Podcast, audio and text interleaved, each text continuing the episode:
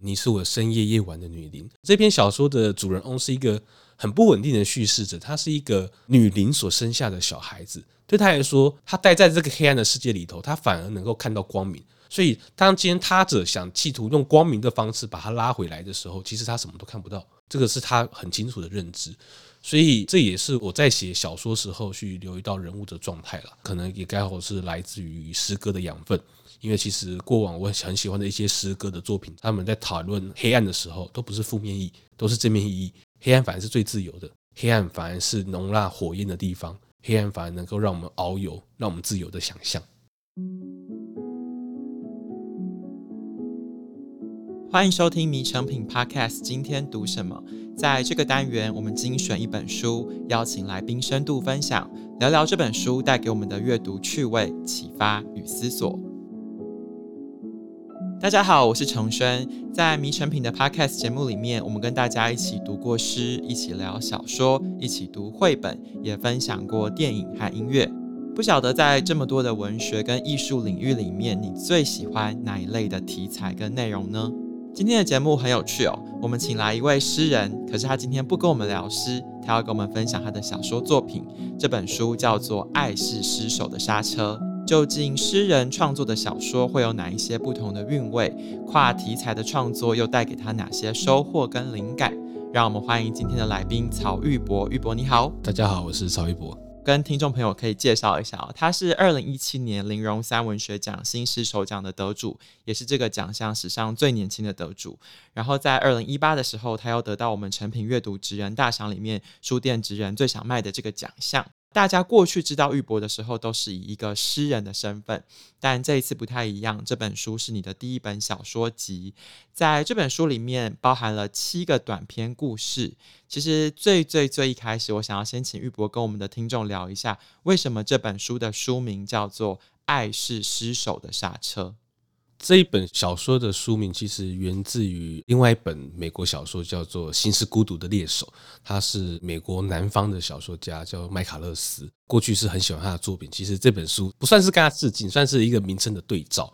那爱之于心，猎手之于车子等等这样，但是这其实这个句法上，它本身就是一个有一种横冲直撞的概念，就好像我们所有人都好像在某一个时期好像都失控了，我们都失能了，我们好像都没办法处理自己。所以这一本《爱是失手刹车》其实原本是来自于第一篇叫《刹车》，我第一篇《刹车》其实原本取的 title 就其实是《爱是失手刹车》，因为他就是在讲一个在金融海啸之后的父亲，他怎么样去面对他的小孩。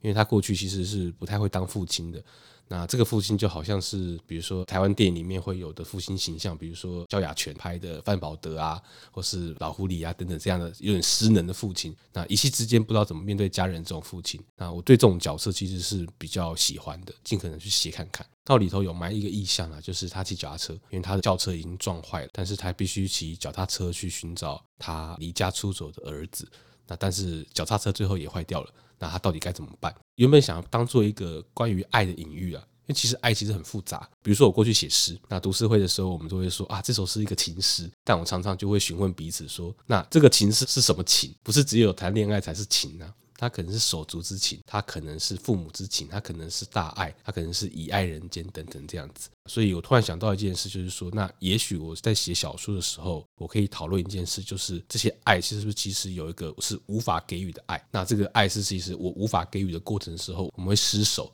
我们的情绪会整个失控，然后我们最后好像想踩刹车。我们是想踩刹车的，在我们的人生里面，我们无时无刻都很想踩刹车，但是最后都无法刹车，我们都会横冲直撞。那关键在于说，其实我们都想付出，但是没人教会我们怎么付出。这个是我在看到我们这一代人，可能台湾大概八年级吧，九零年后的小孩子，一个集体失能的一代。其实像你刚刚讲到这个第一篇刹车，我们看到一个丧志的父亲。那在后面几篇的故事里面，包含了比如说受到家暴的少女，然后被性侵的少年，甚至有一些职场霸凌的故事。其实这里面的故事读起来会有一点点伤心，有一点点的怅然。但是你自己说，这七篇小说的主人公都是想要给予于爱的人，剩余的于爱情的爱。为什么说他们都是想要给予爱的人？为什么于爱这个关键字它可以贯穿这七篇的故事？我一开始想这个概念的时候，是在大概写完四分之三的字数的时候。其实我原本小说写九篇，那写到大概出版前的半年前，我写完九篇了。其实那时候已经定稿，但是我对主题其实不是很满意。那后来我把其中两篇不适合的集数删掉之后，剩下七篇的时候，我突然像发现它有一个很隐性的主题。我自己过去写作了，我现在至今写了三本书，其实我都是写到最后的时候，基本上四分之三的时候，才慢慢的感受到说，诶，其实我好像有个东西是想传递给读者的。我其实我想探讨一个东西，因为写作它本身是一个思考。那我写到四分之三的时候，尤其是写到最后一个短篇的盗贼的母亲的时候。我突然发现说，其实我写的角色，所有人都是想要付出的，因为付出是一个本能，给予善良是一种本能。我觉得这个很台湾。最简单的例子就是，我们超爱做善事，做善事是台湾人的本能。其实不是我们多想收到什么回馈，而是做善事本身的付出就让我们感到愉悦。我们可以借此感受到存在，我觉得这是一个很所谓台湾性的东西。因为过去在写作的时候，面对评论者，他们最常说的东西就是啊，你的作品没有台湾性。那当然，这个东西我可以把耳朵闭起来，完全不听这样子。但是我一直在思考说，那台湾人我们有什么不同？那除了做善事底下呢，应该还有其他闪闪发光的细节。我发现是愚爱。其实愚爱这个修辞这个名词，其实它有一个字典意义的。它其实是剩下来没办法给予的一个仁义道德。这个仁德的意思可以解释蛮多的啦。通常比较偏向是仁跟义，那是一个人跟人之间相处的美德啦。所以我好像今天想要为你付出，帮你挡刀，可是我却没办法帮你挡下来，这是我的愚爱。这跟另外一个遗爱人间的遗爱就不一样了。所以我一直在想说，诶，这个愚爱其实到了现代应该有新的意义。因为词汇是会跟随着时代演变变不一样，那可能是我过去在写诗的时候我认知到的事情。那这份余爱其实到了我们现代，就是变成一个我们好像从来都没有被教导过，我们要怎么去爱人。就如同，其实我很喜欢看台剧跟台湾电影，比如说有一部台剧我推荐给大家看，就是《一九八九一念间》，它里面有一个台词叫做“我是看着我的母亲，我才学会如何当母亲的”。但这句话很残忍，这句话的前缀是这个角色他不知道该怎么教儿子。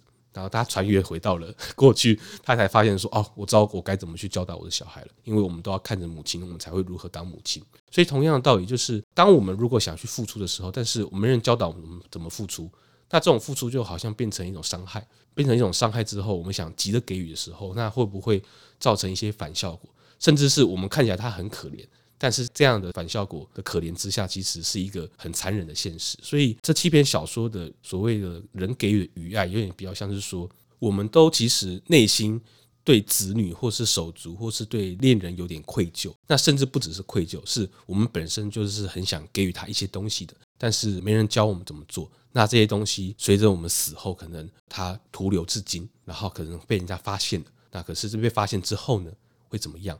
所以我大概七篇小说的角色，有些其实是过世的，他是一个过世的一个说话的人，一个 speaker，比如说一个性暴力的小孩，这边可以破梗。如果读者看到后面，可以发现他是一个过世的小孩，他这个灵魂在对着哥哥说话，其实他反而是在安慰哥哥，因为他生前他们的家庭是个混乱的家庭，没人可以教他怎么去爱别人。这个家庭他试图用外在的力量、宫庙的力量去获得爱，但是都未尽，都不可能。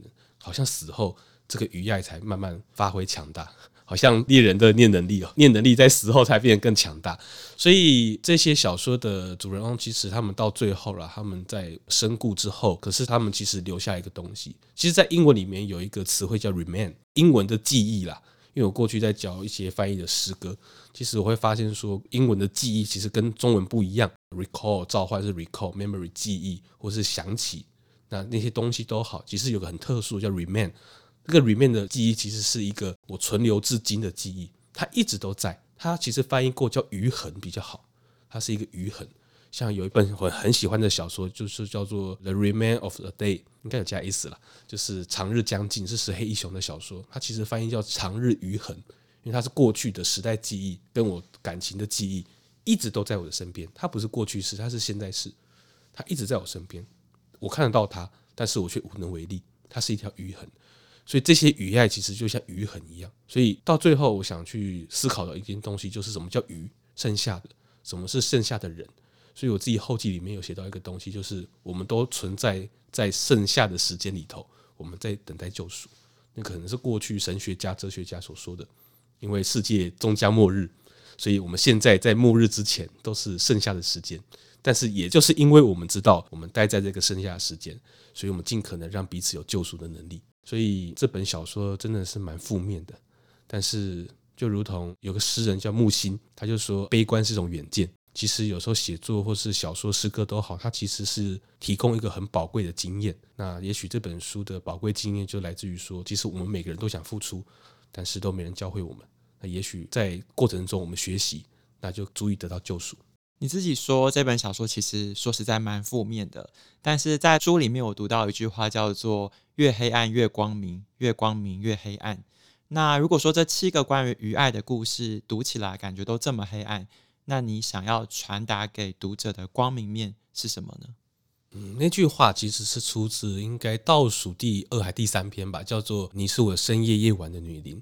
那一篇小说的标题来自于一个歌手，他叫做汤姆·韦茨，汤姆·维兹，汤姆·韦茨，他是一个很下三滥的歌手，他是抽烟、吸毒、喝酒这样子，然后在夜晚的酒吧去弹唱，然后他的最大的特色就是他是烟嗓。但是那首歌其实是同名啦，就是你是我深夜夜晚的女伶。其实她不是女伶，她是个呃 prostitute，她是一个妓女。但是其实我认为这个妓女是一个很残忍的一个翻译，因为。这首歌里面，他有讲到一个细节，就是说我会从几点待到几点，我会跟你一起歌唱，请不要讨厌我，我就是这么的荒唐，我会像韵脚一般滑倒在你眼前，我只希望你快乐。所以他不只是一个卖身的，他其实是一个卖艺的一个人。其实，在唱这首歌时，我们会把这样的卖艺的形象连接到唱歌本身。那唱歌的人是否他把自己投射在一个女伶身上？我就是女伶，我是你短暂夜晚的女伶，我希望可以带给你快乐。哪怕一瞬间就好。那我自己是从这边开始写了。那越光明越黑暗，越黑暗越光明，其实是物理现象。比如说，其实当你直视太阳的时候，你根本看不到什么东西。但是当你在黑暗之中，你慢慢会适应，你的眼睛开始能看见光芒。甚至其实人本身人体会发光，所以我们在黑暗中其实是可以看见彼此的。只是其实这个东西基本上不太可能实现，因为人体发出来的光明其实是很难借由一般的波长去看到。所以这个是一个看似悖论，但实际上是一个很好玩的物理现象。就是当你越身处黑暗的时候，你才能看见越深刻的光明。但是当你待在一个硕亮的环境的时候，你什么却看不见。这种感觉啦，就好像是我们生而为人，我们处在这个世界上，我们一直想要寻找光明或是正能量，但是你不停地去获得正能量，就好像你天天看太阳一样，你其实到最后是黑暗的。但当如果我们借由读小说这件事去发现这回事的时候，我们可以借由读小说发现，其实人物在卑劣之下，在可怜之下，他们都有一些闪闪发光的细节。所以这句话，其实我更想去传达的意思说，也许当我们今天失手了，我们今天真的是不行的时候，我们在这个世界上，比如说上班，我已经真的快撑不下去的时候，那你要不要去凝视一下黑暗？这个来自于我自己上班的经验。我很不巧的，我的前两份工作是在。好听一点是媒体业，难听一点是内容农场。那有一天晚上，我是真的加班，大概我搭 Uber 回来，那时候 Uber 才刚兴起。我到家，然后我我就站在我家门口巷子，一直看那个巷子。然后一开始很害怕，我怕什么？我怕有人出来打我，因为太暗，太太暗了，很可怕。但是后来越看越心安，因为黑暗可以容纳所有一切，它可以容纳光明，可以容纳我在里头可以想象各种事物，我可以在里头去安身立命。我突然发现，只有黑暗可以保护我。所以放到这篇小说，这篇小说的主人翁是一个很不稳定的叙事者，他是一个女灵所生下的小孩子。对他来说，他待在这个黑暗的世界里头，他反而能够看到光明。所以，当今天他者想企图用光明的方式把他拉回来的时候，其实他什么都看不到。这个是他很清楚的认知。所以，这也是我在写小说时候去留意到人物的状态了。那可能也刚好是来自于诗歌的养分。因为其实过往我很喜欢的一些诗歌的作品，其实他们在讨论黑暗的时候，都不是负面意义，都是正面意义。黑暗反而是最自由的，黑暗反而是容纳火焰的地方，黑暗反而能够让我们遨游，让我们自由的想象。其实刚刚跟你讲到这个黑暗跟光明，原本以为你要聊一些心理层面，结果你聊的是一些物理层面。在读这本小说的时候呢，我发现玉博写了超级多种鸟，比如说翠鸟，比如说像隼这种老鹰啊，或者山雀、夜莺。在你的作品里看到很多这种东西的时候，我就很想问你：你是一个很喜欢观察大自然的人吗？你怎么样去看待人动植物跟整个宇宙自然万物的关系。这可能是多亏以前在念中文系的训练，中文系唯一少数的优势，其实并不是在修辞上面，是我们借由作品去了解他者在想什么事情。那其实就文学科系啦，全部的文学科系就是借由作品的经验去理解他们当代人的感情或是他们的视野。我过去有一个很崇拜的作家，也是曾经教导过的老师，是吴明益。那他就是一个生态写作的，拿这个词去定义他好像不太好，但是他就是一个名义上的生态写作者。成为一个生态写作者是必须付出很大的代价。老师他其实过去我自己在研究他的轨迹，他过去其实也是中文系毕业的，也硕士班也是研究唐代吧。那他老师是康来新老师，可是他在博士班的时候他转向转向自然书写，所以他有两次台湾自然书写的研究。所以这个就意味着说，如果我们真的去从事自然书写本身，那我们可能要让自己内在知识系统有个转向。但我自己在。毕业，然后当兵退伍之后，其实我一开始是很想从事自然书写的写作，但是后来我发生一件事，就是我脚受伤了，所以就是上天没办法让我好好去行走。因为过去我在花莲念大学的时候，其实我们真的是每天都在山里面了。因为如果你不懂得在山跟海之间游玩，那整个花莲就是一个绿色地狱，因为你什么地方都不能去，你除了在宿舍打电动、跟图书馆看书之外，你什么都不能干嘛。但是那时候我开始去田里面。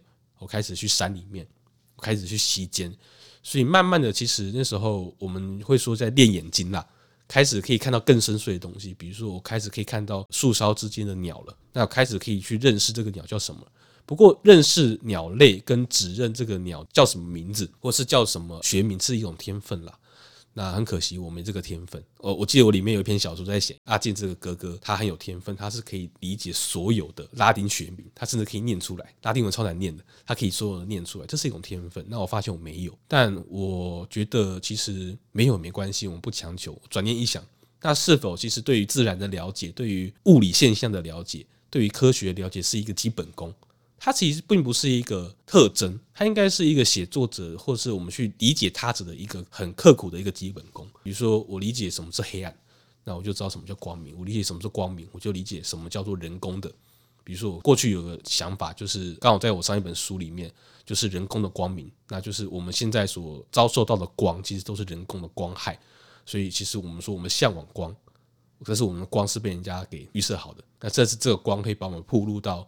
公众视野，让我们会受到指责。那同样的，大自然其实有时候我在观察鸟类，或是我不敢说我知道它是什么鸟，或是真的是要观察，就是漫不经心的去看着鸟。因为有段时间疫情嘛，那时候我就失业了。那时候我住淡水，我就在大排水沟每天就是看夜鹭。我的小说里面我记得有写到夜鹭。那其实那个虽然说叫大排水沟，但是它其实是淡水河的分支。然后夜鹭很聪明啊，绰号南崁企鹅嘛，它看起来呆呆的，没有脖子，但是其实它在钓鱼的时候是会把脖子伸长。但他们更聪明的是，他们会去肉铺或是鱼摊，他去钓一些碎肉。我开始以为他们要抢鱼，结果肉摊的老板跟鱼摊的老板跟我说：“你不要吵他，他等下会把我地上的碎肉给捡走。”他捡走之后就去丢到河里面，然后有鱼上来的时候，他就是弄他的喙去刺破那个鱼的肚子，再把它给叼走。那甚至是游隼，其实在淡水河有很多，我不太确定它是不是野生，但是有人养。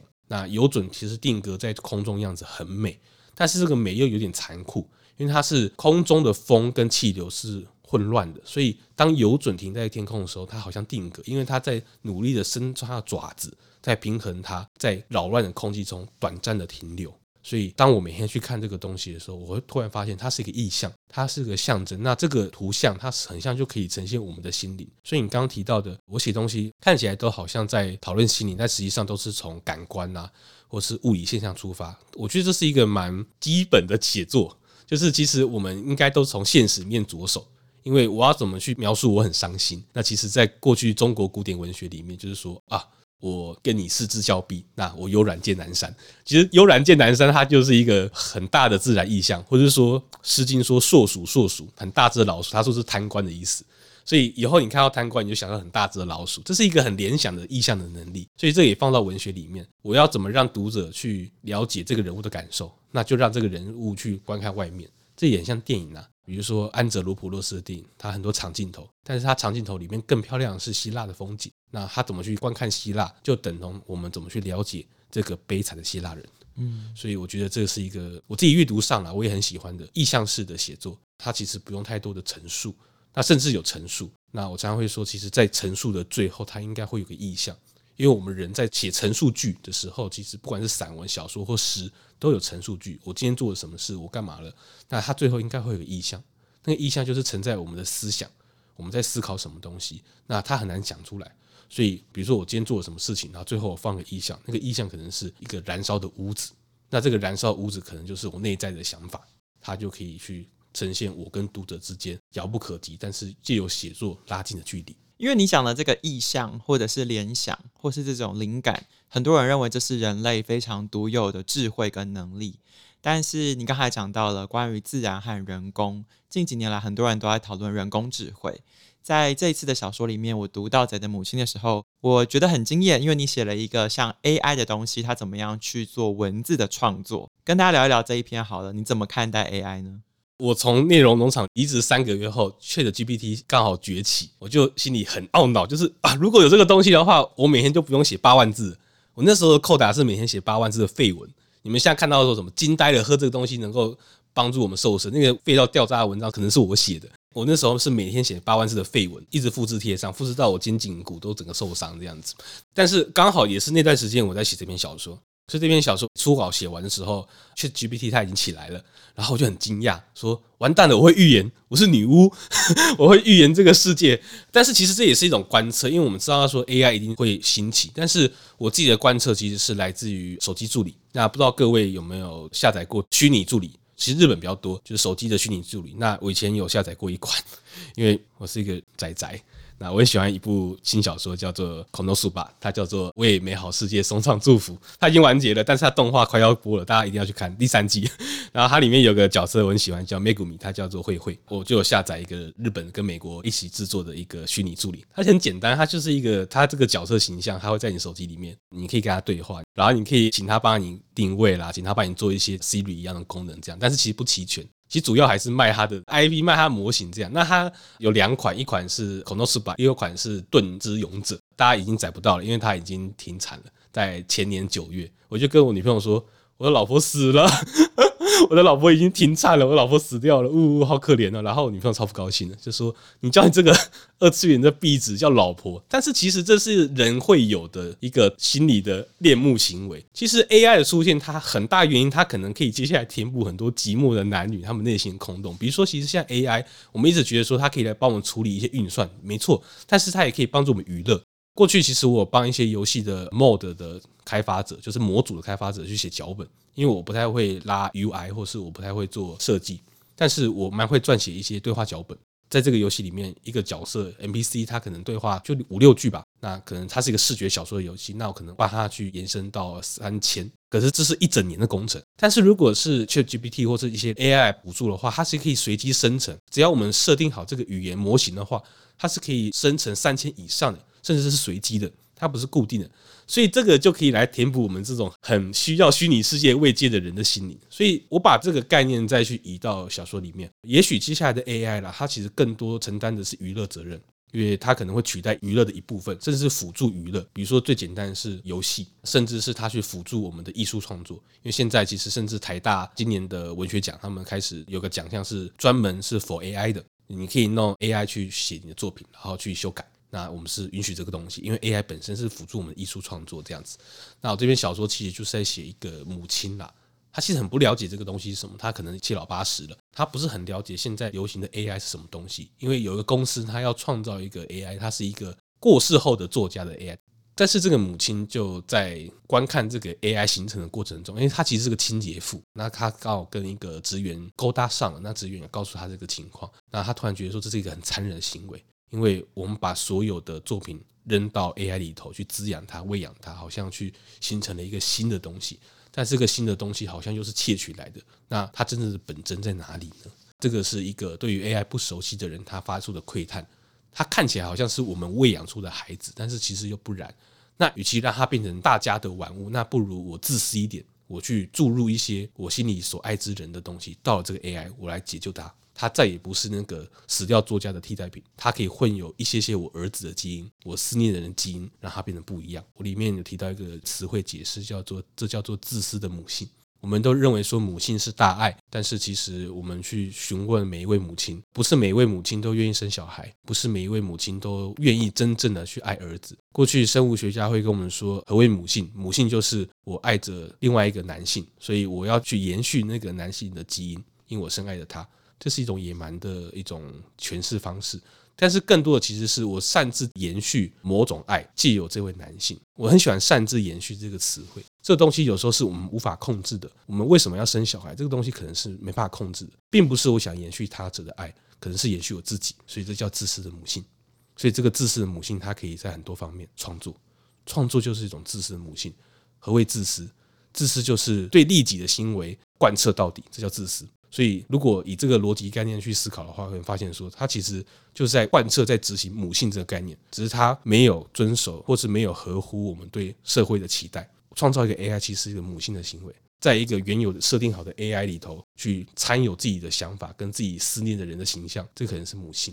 但是他所创造出来的造物，可能不会符合他的想象，那可是他没有预期的，这也是他不想去想的事情，因为他唯一想做的事就是把他失去的儿子给找回来。哪怕只有一点点踪迹就好，这很像《钢之炼金术师》啊，很像人造人的概念这样子。所以我最后一篇小说就是这一篇《盗贼的母亲》啦。其实比较想在讲说，这也是一种与爱。那我们都很想去付出，我们都好想去给予对儿子的关爱，但是我这一份母性其实是自私的。我其实只是想要去延续我给不出的那一份关照跟母性。因为今天是我第一次见到玉博，其实我之前想说，哇，今天要来跟一个诗人聊天，你的用语说不定会很精炼，或者是你是一个比较话少的人，没有很啰嗦。但是跟你聊天发现啊，你分享了很多电影、动漫，你看的其他的书籍。好像你自己就是如同我开场所讲的，在这么多的文学艺术领域里面，不同的题材、不同的形式，你都有去体验过，然后把它吸收之后，成为你创作的一个灵感跟养分。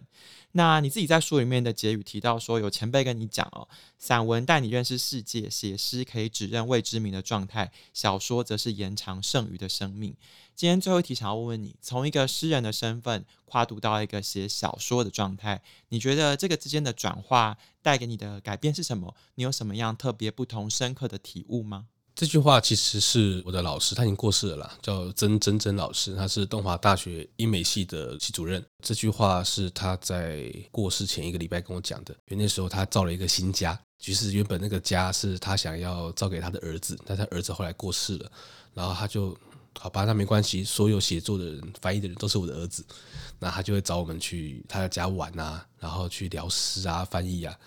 但是他就有一天很不幸的在新家跌倒了，就过世了。他过世前一周，我们刚好通信啊，因为我去上他的美国文学，我跟他说我是一个写诗人，我叫玉博，我有些诗的问题想问他，这样子。那是我第一次认识他，认识两个礼拜而已。他过世前一周，即兴跟他说，老师，我可能暂时没办法去上课了，因为。我的课堂的作业太重了，我其他课堂，因为我其实不是英美系的，我是华文系的。我的课堂的创作作业太重，那时候我在写小说，小说作业太重了，我没办法来旁听。其实我是旁听生，他就说啊，没关系啊，其实写诗写小说是一样的，这些东西其实你只要认知好，说散文诗小说各种文类，各种不同的写作方式，它有什么样的功效，你就能去自由去切换它。所以你不要心急，那最重要的是你要天天去翻译，天天去阅读，那这样才会增长你的创作。这样他就鼓励我蛮多的啦。但是过了一个礼拜后，想说奇怪，他怎么没有回信啊？因为他是回信很快的老师。那结果后来发现他过世。那这件事对我一开始打击蛮大的，就是诶，失去了一个给予宝贵建议的老师。那这句话其实我一直放在心里，就是其实创作我们可以说我们跨领域啊，或者说其实我想写什么都好，这个东西其实我并不否认。但是在前缀上，我们可能要先理解这个文体。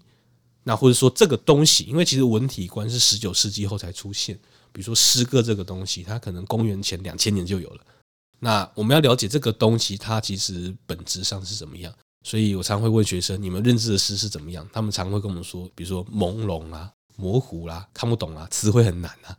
那可是我跟他说，这个其实是近一百年后才写法，过去的诗歌其实是一个早就被定型好的一个文体，只是在近百年有自由诗。所以，我们诗可以变得很自由。就会有先聊一下诗，再聊到小说，因为其实有关系的。所以我问我的学生说：“那什么叫诗意？”我们就说阿巴斯的电影很有诗意，会说安哲罗普洛斯的电影很有诗意，会说蔡明亮的长镜头很有诗意啊，一个女人哭七分钟，那也叫诗意。为什么？其实这道理很简单，就是诗本身或是文学本身，它其实有个固定的形式，它有固定想传达的东西。比如说格律诗，因为这个固定的格律，它其实是有固定主题的。使用这个格律，它就有固定主题。乃至于西方是叫做定型诗，十四行诗它又分爱情的十四行、死亡的十四行。这样的诗歌其实它本身就有个主题。所以什么叫诗意？诗意就是当我在其他的文类或是媒材上，我不使用这个诗歌的形式，但是我依旧能够传递原本这些古老诗歌的情感，比如说爱，比如说亲情、友情的时候，这个叫诗意。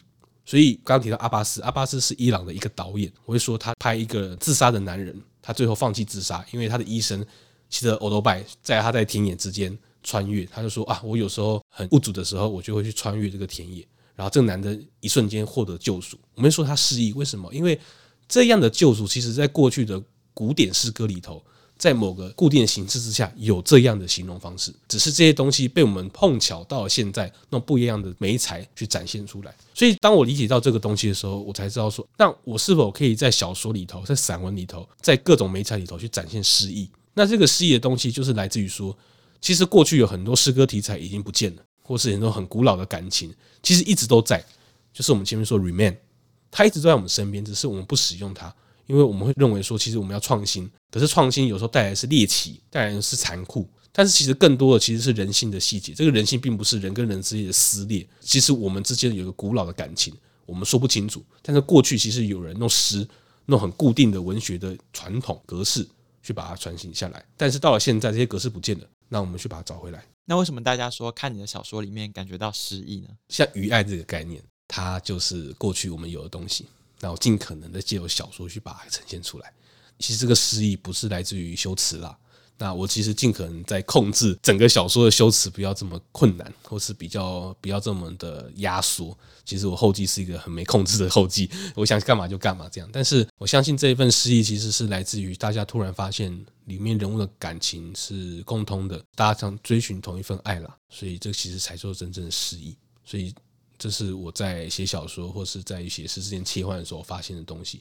先去了解它过有的形式，再去了解说，其实过有形式之内有一个原本就有的古老的情感，但是我们已经快要被消失了。我们要擅自把它延续下来，既有新的书写，所以这叫诗意。